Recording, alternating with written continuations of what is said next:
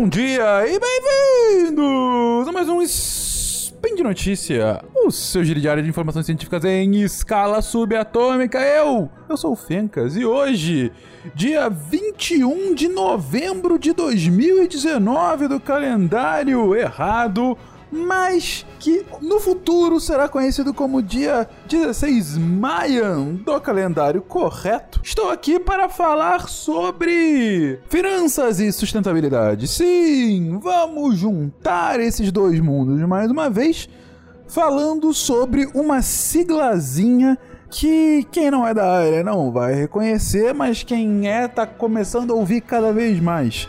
Ela é a TCFD. Vamos lá, eu explico agora. Speed Notícias.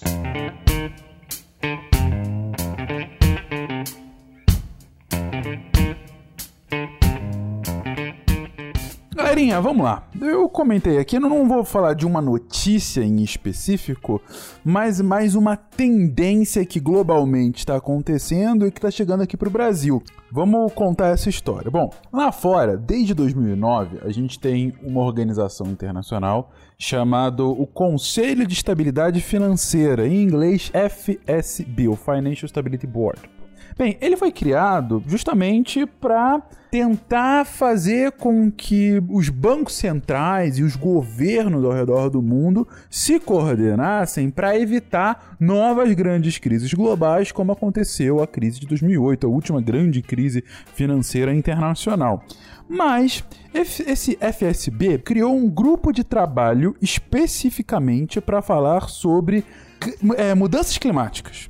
Esse grupo ficou conhecido como TCFD, que é o Task Force on Climate Related Financial Disclosure, ou literalmente o grupo de trabalho para relatos é, financeiros relacionados a clima que emitiu algumas recomendações que instituições financeiras e empresas deveriam seguir sobre como relatar as suas questões relacionadas à mudança do clima. Que tipo de questões são essas? Basicamente, como essas instituições elas encaram o assunto da mudança do clima e como esse assunto impacta o negócio delas, como impacta o dia a dia de uma instituição financeira, de uma empresa. O que, isso quer dizer? Basicamente o seguinte, gente. Se você é um banco um banco ele faz dinheiro basicamente emprestando dinheiro uh, para outras instituições emprestando dinheiro para outras instituições, emprestando dinheiro para é, outras pessoas, enfim.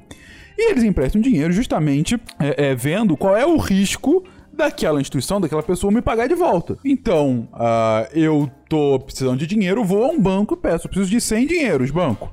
E o banco fala, ah, você é um bom pagador, beleza. Eu te empresto 100 agora, como eu sei que você vai me pagar? Bem, daqui a um ano você me paga 105, pode ser? Pode ser, beleza. Tá, uso o dinheiro e pago o banco daqui a 105. Agora, se eu sou um mau pagador, ele me olha, ah, tu é um safadinho, tu não vai me pagar de volta. Então, ou ele nega, ou ele fala, beleza, eu te empresto 100 agora, mas daqui a um ano você vai ter que me pagar 150.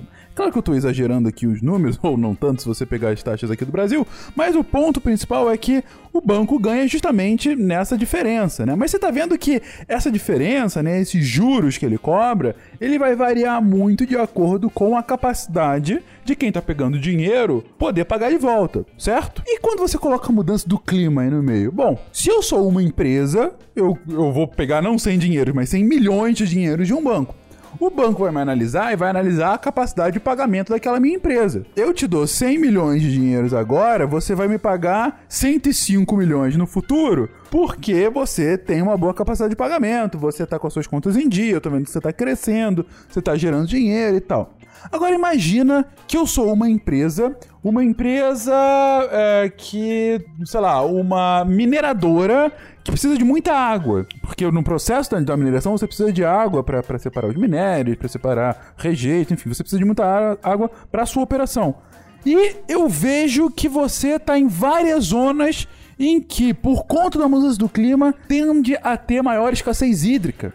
Ou seja, você vai ter um puta problema no futuro. E aí o banco fala: olha, em geral, eu te cobraria 105. Mas eu tô vendo aqui que você tá com um problema no futuro, isso pode gerar um problema em você me pagar no futuro, então eu vou ter que te cobrar 107.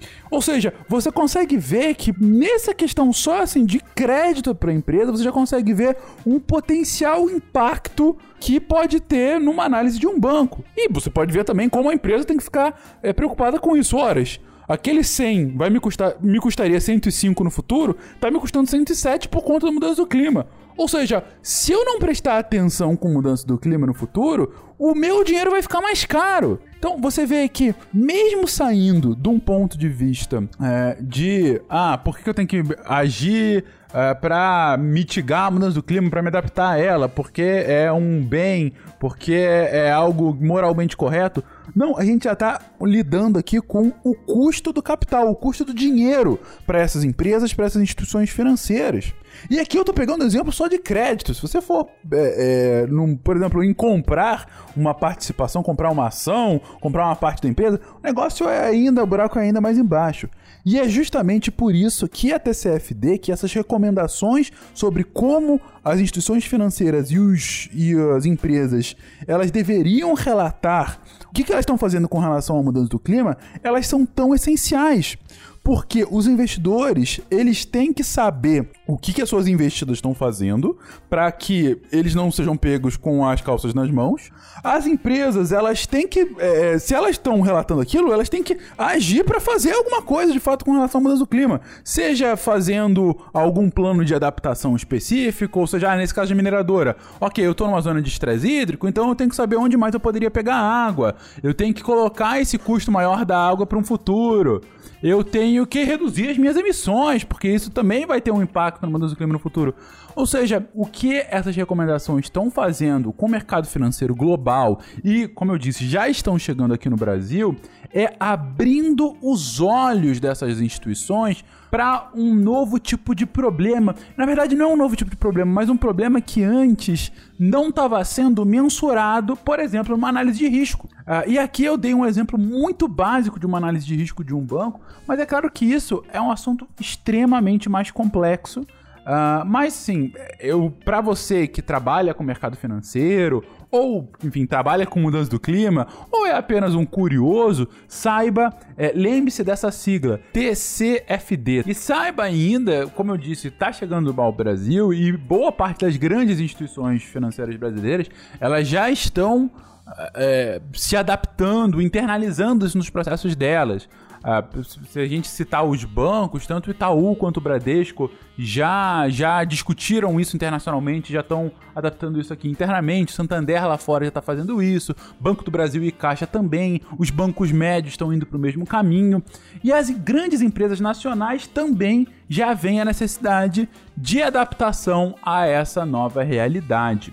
Pois bem, gente, eu quis fazer um negócio um pouquinho mais curto só para abrir os olhos de vocês com esse novo tema. E caso vocês queiram que eu fale mais sobre essas questões relacionadas a finanças e sustentabilidade, que enfim, é o que eu faço da vida para ganhar dinheiro, né? É, avisem aí que eu posso fazer outros spins de notícia ou até, quem sabe, sidecast sobre o tema. É isso, eu acho que, que fica bem por hoje. Uh, e já que eu estou falando de finanças, e por que não comentar da Promobit? O nosso apoiador, apoiador aqui desses últimos dois meses, a Promobit, esse site espetacular para quem tá afim de achar promoções, mais do que um site de busca de promoções, é um grande fórum onde pessoas que estão sempre achando uma boa oportunidade para vocês não só postam como validam oportunidades realmente reais, não aquela coisa de o dobro pela metade, sabe? A metade do dobro. Não, não, não. Promoções de verdade para que vocês possam economizar não só economizar para o que já tem hoje, como vocês podem colocar lá na sua wishlist o que, que você quer no futuro e aí ele já vai e te avisa: olha que maneira essa promoção abriu agora, agora é hora, vamos comprar. E claro, gente, tá chegando agora a Black Friday, final desse mês, Black Friday. Você que está esperando aquela promoção, é, una o útil ao agradável. Vá na Black Friday, próximo Black Friday, já vai indo ali no Promobit, já vai achando aquilo que você quer. É, tem várias empresas que fazem Black Week, Black November e coisas do gênero. Já vai procurando, já vai vendo aí o que, que tem aí de bom. E claro, espere a Black Friday para promoções maravilhindas para vocês. Então, é, mais uma vez agradeço a Promobit pelo apoio aqui nesses últimos semanas, nessas últimas semanas aqui no Spin de Notícia. E digo para vocês que se vocês acham interessante essa proposta do Spin de Notícia, que já tá indo aí pro seu terceiro ano de vida, e você quer que a ciência seja divulgada diariamente com novidades, novidades de vários ramos científicos, como diz o Yuri, eu gosto muito da frase dele, da física à educação física. Por favor, pensem em apoiar esse projeto no Patreon, no Padrim, no PicPay. E se você quiser falar conosco, contato@saicast.com.br. É isso, gente. Um bom dia para vocês, uma ótima quinta-feira, um beijo e um bom final de ano para todo mundo. Tchau, tchau.